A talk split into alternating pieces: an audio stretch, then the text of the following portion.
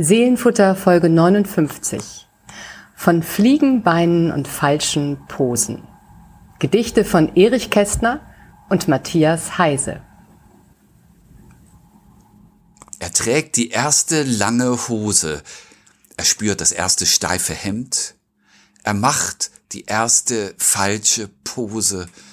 Zum ersten Mal ist er sich fremd. Hallo und herzlich willkommen zu unserer 59. Folge Seelenfutter. hallo, hallo. Hallo, hallo Friedemann, genau. Hallo, der, der Herr, den Sie gerade hören durften, das ist mein Kollege Friedemann, Margot Pastor und Husum aus seinem Arbeitszimmer. Mein Name ist Susanne Gasowski, Autorin in Tating, ebenfalls vor ihrem Computer. Und wir stellen uns auch diesmal wieder tolle Gedichte und Bibelverse vor. Stimmt's, Friedemann? Ja, ja, ja, das äh, ist eine, glaube ich, sehr bemerkenswerte Folge, die wir äh, hier vor der Nase haben, Susanne. Ich freue mich riesig. Äh, zwei Gedichte, die wir ausgesucht haben. Ich darf heute anfangen. Ja, darfst du, genau. Und ich darf und, danach. Und das mache ich. Ja, mach das mal. Und dann darf das ich nachlegen. Ich. Und das ist auch ganz spannend, finde ich. Ich freue mich und, schon. Äh, ja, genau. Äh, also Erich Kästner, Matthias Heise haben wir heute äh, so virtuell zu Gast und Erich Kästner ist nicht das erste Mal beim Seelenfutter dabei. Ich glaube äh, dreimal schon und ich entsinne mich äh, an Erich Kästner in unserem Weihnachtsspecial, das weißt du auch. Mhm. Äh, Max Richard Lessmann war dabei und ihr beide wart so Kästner besoffen. Ja, das ist, ist aber auch nachvollziehbar. Und ich habe, ich, staunend euch zugehört. Äh, natürlich, äh, total nachvollziehbar und extrem berechtigt. 1899 in Dresden geboren, äh, 1974 in München gestorben, Erich Kästner. Emil und die Detektive, das doppelte Lottchen, das fliegende Klassenzimmer. Also, das ist irgendwie unsterblich, oder? Ja, ich, ich Erich Kästner. Ihn. Darüber äh, populär und äh, wirklich ja international bekannt. Ähm, ich sage das aber nicht nur, äh, um äh, diese, die, diese tollen äh, Texte hier zu droppen, sondern auch, weil das wichtig ist für das heutige Gedicht. Kleiner Spannungsbogen, Susanne. Also, Erich Kästner kennen wir als scharfen Beobachter, als nachdenklichen, als äh, äh super humorvollen und dann so spöttischen Schriftsteller. Ich würde sagen, Sprache als Florett, äh, das passt mhm. zu ihm. Mhm. Ja, und natürlich und vor allem in seiner Lyrik. Also äh, da denke ich an äh, 1936 Dr. Erich Kästners lyrische Hausapotheke, ja. also so ein, so ein Lyrikband von ihm, äh, wo du gleich merkst, es geht also ohne Augenzwinkern geht es äh, gar nicht ab und ist dabei ganz lebensklug, ganz lebensnah ein äh, Vertreter der Gebrauchslyrik, der neuen Sachlichkeit. Ja, das ist alles schon ganz schön interessant. Streitbar und politisch gewesen in seinem Leben gegen die Nazis, gegen die Remilitarisierung, gegen Atomwaffen.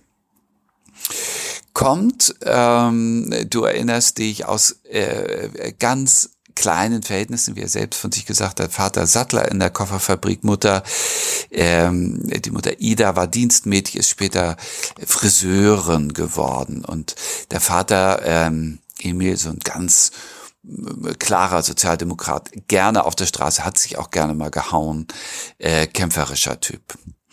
Erich Kästner ist äh, selbst ähm, nach der Schule ins Lehrerseminar gegangen, hat es dann erstmal abgebrochen. Ähm, und seine Schul- und äh, ja auch Lehrerausbildungserfahrungen, die sind dann in das fliegende Klassenzimmer äh, eingeflossen später. Erster Weltkrieg war ein einschneidendes Erlebnis. Er sagt, dass der Krieg begann und meine Kindheit war zu Ende. Mhm ist eingezogen worden äh, 1917 und äh, alles, was er da erlebt hat, hat ihn dann zu einem wirklich glühenden Antimilitaristen gemacht. Studium nach dem, nach dem Krieg in Leipzig und journalistische Arbeit und dann ab 27 in Berlin. Das ist die Hochzeit äh, seiner Schriftstellerei gewesen, Gedichte, Glossen. Ähm, Reportagen. Er war ein Star in Berlin, ganz klar. Hm. Und ist 33 als einer der wenigen äh, Antifaschisten in Deutschland geblieben, also erst noch mal kurz ins Ausland, dann auch wieder zurückgekommen, äh, mit dem Selbstanspruch, Chronist der Zeit zu sein und aber auch sicherlich, um seine Mutter da zu begleiten. 45 nach München gezogen und nach dem Krieg ähm, erst mit viel Begeisterung gestartet und dann doch relativ schnell desillusioniert gewesen über äh, das Deutschland, das sich dann schnell wieder den Waffenrock angezogen hat und in dem wirtschaftlichen Aufschwung auch kollektiv und gerne vergessen hat. Was hat eigentlich das Land gelernt? Ich komme noch mal zurück äh, zu äh, diesem Autor, der vor allen Dingen als ähm, Schriftsteller für Kinder- und Jugendliteratur so bekannt geworden ist. Äh, 1933 schreibt er das äh, Fliegende Klassenzimmer und 1933 schreibt er das Gedicht, das ich dir heute mitgebracht habe und unseren Hörerinnen und Hörern zur Fotografie eines Konfirmanden. Also im selben Jahr entstanden und beides eben wirklich so eine ganz genaue Beobachtung äh, von Jungs in diesem Fall, sowohl im fliegenden Klassenzimmer als auch bei dem Konfirmanden. Und ich habe ein bisschen recherchiert, äh, welche Klasse das eigentlich ist im fliegenden Klassenzimmer. ja. Aber es ist irgendwie Konfirmandzeit, es kommt schon hin. Also sozusagen äh, schon ein bisschen Stimmbruch oder auch noch nicht. So, die, die äh, Johnnys und Matzes und so, du erinnerst ja. dich. Ähm, und ähm, eben 1933, ich würde sagen, ein schon ganz schön unpolitisches Gedicht, passt auch zu Kästner, ist auch dafür ganz schön angezählt worden von Walter Benjamin, von Brecht und so weiter, dass er in seiner Distanz zum Weltgeschehen aber nicht genug Position bezogen hätte. Ähm, aber vielleicht muss auch nicht jedes Gedicht 1933 sich äh, unmittelbar und explizit mit dem Nationalsozialismus auseinandersetzen. Hier geht es um etwas ganz anderes zur Fotografie eines Konfirmanden. Ich trage es dir vor. Ich freue mich. Da steht er nun als Mann verkleidet und kommt sich nicht geheuer vor. Fast sieht er aus, als ob er leidet. Er ahnt vielleicht, was er verlor. Er trägt die erste lange Hose. Er spürt das erste steife Hemd. Er macht die erste falsche Pose. Zum ersten Mal ist er sich fremd. Er hört sein Herz mit Hämmern pochen. Er steht und fühlt, dass gar nichts sitzt. Die Zukunft liegt ihm in den Knochen. Er sieht so aus, als hätte es geblitzt. Womöglich kann man noch genauer erklären, was den Jungen quält.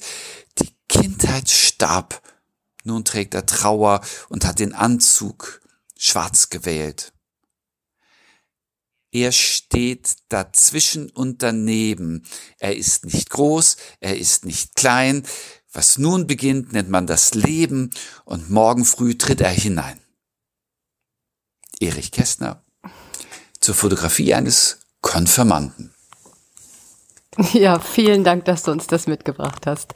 An, sozusagen passend zum, äh, zum ersten oder zweiten Mai-Wochenende.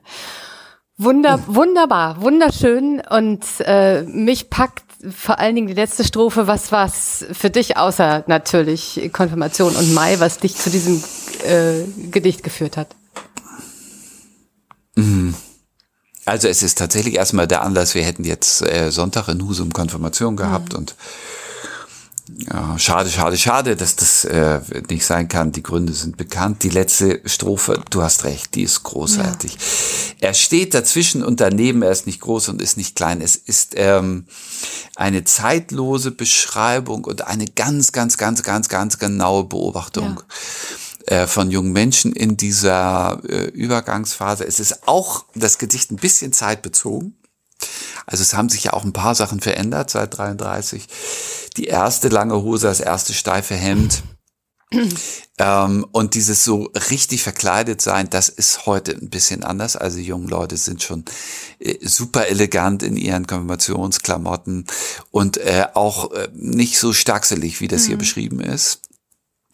Ähm, äh, äh, von den Farben mal ganz zu schweigen. Bei mir, also ich bin 84 konfirmiert, da war noch ähm, schwarzer Kordanzug und weißer Rollkragenpulli. So, so bin ich da aufgetreten. Und schwarz-weiß war irgendwie auch klar, das war Gesetz und das passt hier schon irgendwie in die Situation rein. Aber ich glaube, das Zeitlose ist tatsächlich ähm, dieses sich dazwischen fühlen, dieses daneben genau. fühlen. Äh, nicht groß, nicht klein. Äh, ich weiß nicht, ob du noch mal 14 sein möchtest. Ich möchte es nicht. Das ist echt eine schwere Phase. Äh, also nicht Fisch, nicht Fleisch, äh, nicht äh, ich will mich nicht mehr als Kind bevormunden lassen, aber ich will auch nicht die ganze Verantwortung äh, tragen. Ich brauche eigentlich Nähe, aber ich schieb das ja. alles von mir weg. Ähm, ich habe öfter mal gedacht, Michael Jackson ist, der, der ist ja nicht nur ein äh, unglaublich großartiger Musiker und Tänzer gewesen, sondern auch in seiner zerrissenen Persönlichkeit, glaube ich, so ein, ein Urbild, dass sich die Leute daran wiederfinden, weil er dies genau ist, so ein Dazwischen und daneben. Ja, ja, weißt der du, Peter der, Pan. Der, ist, ja, der, auch, der ist nicht, der, der will Kind sein mhm. und der will erwachsen sein und er, ist er Mann, ist er Frau, ist er schwarz, ist er weiß. Das ist irgendwie alles in dieser Kunstfigur, zu der er sich dann gemacht hat und äh, die ja auch furchtbar zerrissen ist und höchst ambivalent, äh, aber irgendwie nie angekommen. Und das, finde ich, liegt in dieser Lebenszeit drin und ist dann auch ein Lebensgefühl über das Konformantensein hinaus, ja. also in, im Fluss sein, äh, die Identität suchen. Eigentlich ein Lebensthema, oder? Ja, ja, ja, ja. Also ich kann die ganze Zeit nur nicken, weil äh, nicht nur, dass ich mal selber 14 war und es auch nicht mehr sein möchte, sondern ich bin ja, wie du weißt, auch gerade Mutter eines 14-Jährigen der im vergangenen Jahr konfirmiert worden ist. Und ähm, jedes, jeder Satz, also bis natürlich auf das steife Hemd und die und, und die das erste Mal die lange Hose, aber nahezu alles äh, passt, finde ich. Äh, auch äh, auf das, was ich spüre in, in, in, in ihm und seinem Umfeld. Und ähm, ich, das ist natürlich auch das, woran man sich, woran man sich selber erinnert. Also e, egal wie die Mode sich wandelt äh, oder der Habitus, aber äh, die, die, das, was in dir passiert oder in einem passiert in diesem Zeitpunkt, das ist, glaube ich, universell. Das passiert wahrscheinlich äh, allen Menschen äh, zu allen Zeiten überall auf dieser Welt dieses sich äh, dazwischen und daneben fühlen und äh, nicht wissen, ob man mhm. groß oder klein ist und mhm.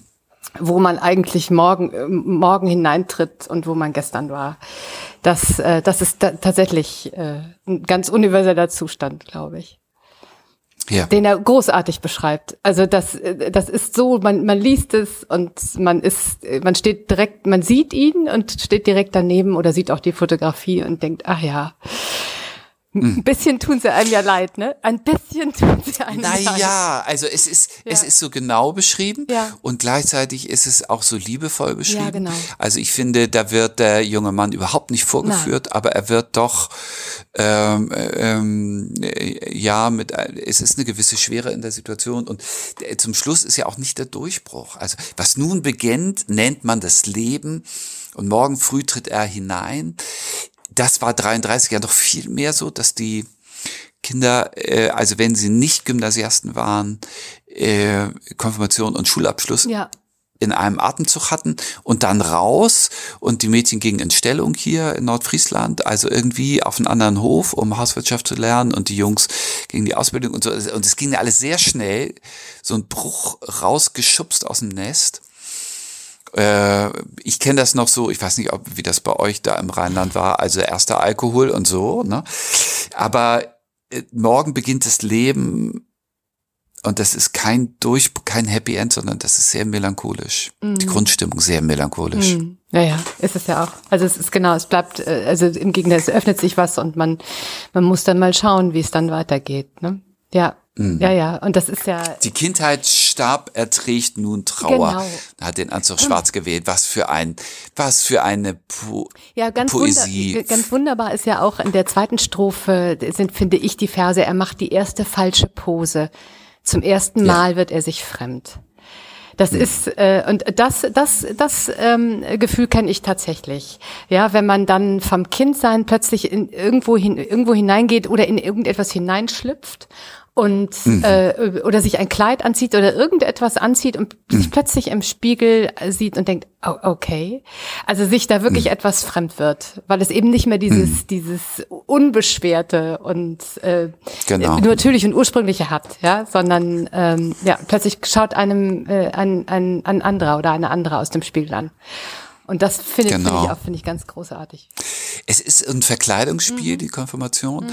aber eben anders als bei Kindern, die so eine äh, Rummelkiste mit mit äh, Sachen haben, die sie mal so anziehen, eben nicht als Spiel, sondern sie verkleiden sich für einen Ernstfall. Ja. Und ähm, ja, und das braucht wirklich unser aller Mitgefühl und ganz viel Segen und und gute Wünsche und und Liebe ja. äh, für die Menschen, dass sie da durch diese komplizierte Zeit durchkommen.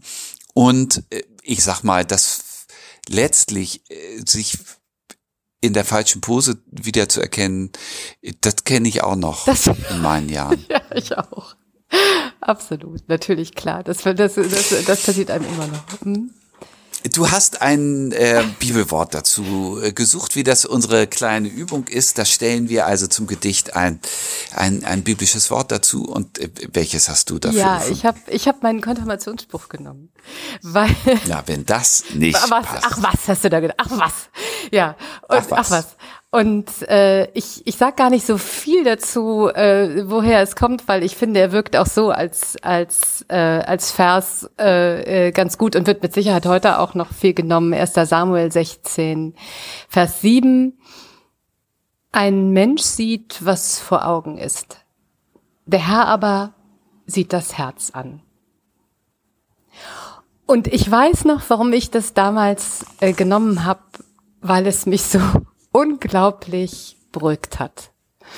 Weil nämlich das, was, was vor Augen war, ebenso ambivalent war. Ja, es ist, es ist mhm. diese falsche Pose. Zum ersten Mal ist man sich fremd. Es ist nicht schön, mit 14 angeschaut zu werden. Und es ist auch nicht mhm. immer schön, sich mit 14 anzuschauen. Und mich hat es so beruhigt, dann zu wissen, der Herr aber sieht das Herz an. Der Herr guckt tiefer und schaut, wer du wirklich bist und hm. was wirklich ist.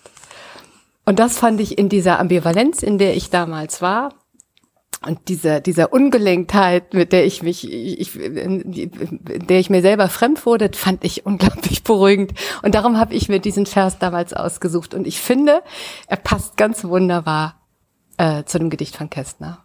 Herrlich, herrlich. Das ist, ähm, das ist das richtige Wort dazu. Denn Kästner beschreibt ja, ja, was vor Augen ist und was nicht genau. passt.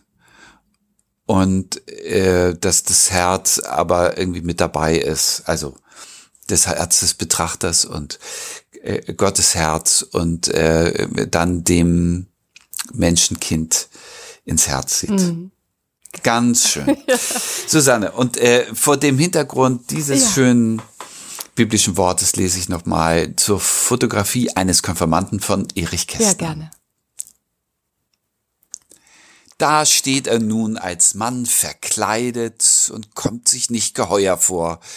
Fast sieht er aus, als ob er leidet. Er ahnt vielleicht, was er verlor. Er trägt die erste lange Hose. Er spürt das erste steife Hemd. Er macht die erste falsche Pose. Zum ersten Mal ist er sich fremd. Er hört sein Herz mit Hämmern pochen. Er steht und fühlt es gar nicht sitzt. Die Zukunft liegt ihm in den Knochen. Er sieht so aus, als hätte es geblitzt. Womöglich kann man noch genauer erklären, was den Jungen quält. Die Kindheit starb. Nun trägt er Trauer und hat den Anzug schwarz gewählt. Er steht dazwischen und daneben. Er ist nicht groß, er ist nicht klein. Was nun beginnt, nennt man das Leben und morgen früh tritt er hinein. Ach, vielen Dank. Susanne, und jetzt kommst du. ja, und jetzt komme ich. Und jetzt komme ich und habe mir dann äh, mich dann auf die Suche begeben nach einem Gedicht, das dazu passt. Das ist ja immer sozusagen unser Anspruch. Einer macht den Aufschlag. Diesmal warst du das Friedemann und ich begebe mich auf eine lange Reise und bin fündig geworden bei einem Gedicht, dessen Autor ich nicht kannte, ähm, dessen Autor irgendwie niemand kannte. Und dann habe ich recherchiert. Ich bin der Journalistin und Recherche kann ich und habe mich quer durch die Republik telefoniert, muss ich sagen, um Matthias Heise aufzuspüren.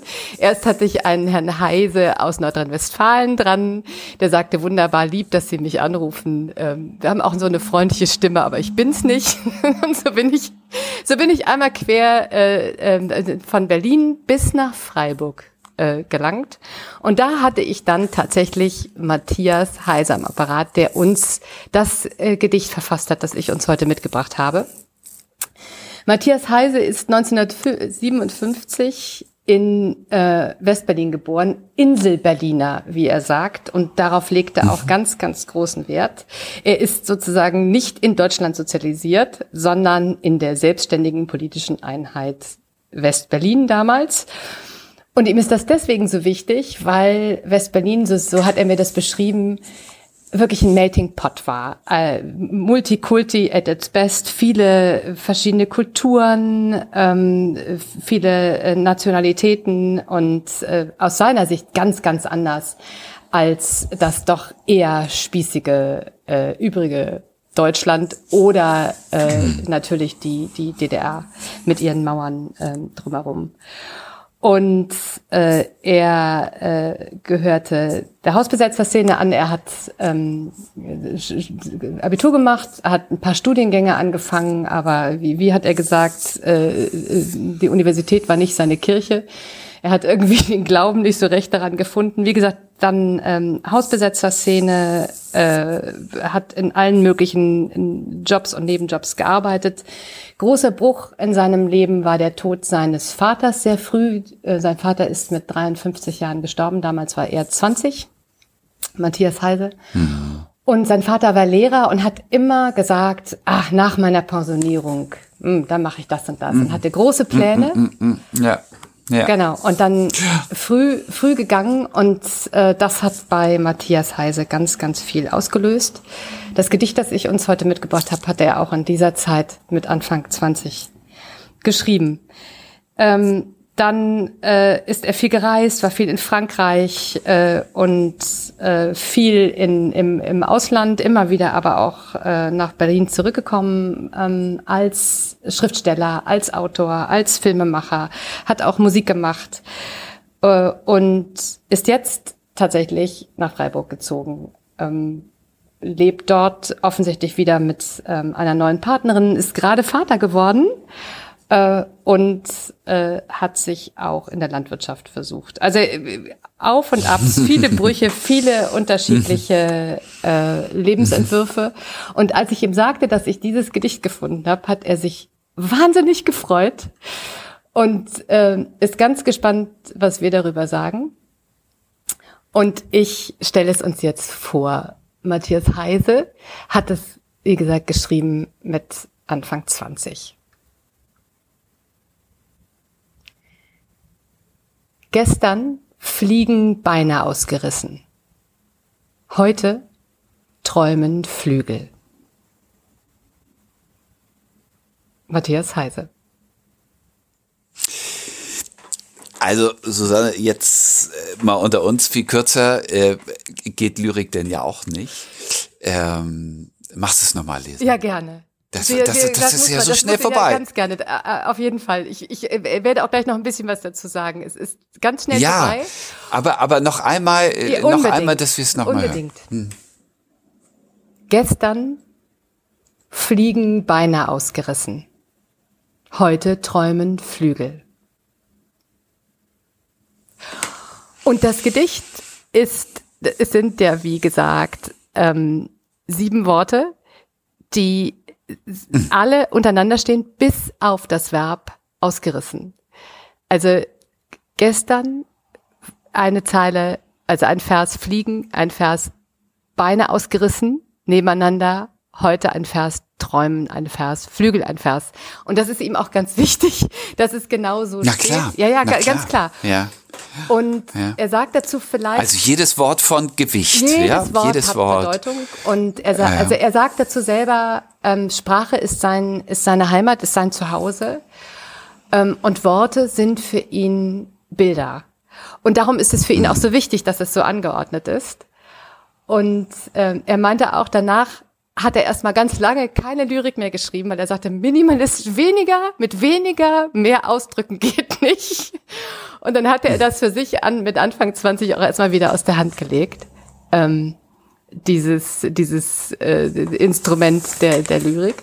Aber mich hat's völlig fasziniert. Gestern fliege, fliegen Beine ausgerissen, heute träumen Flügel. Ja. Ja. Und zwar, weil.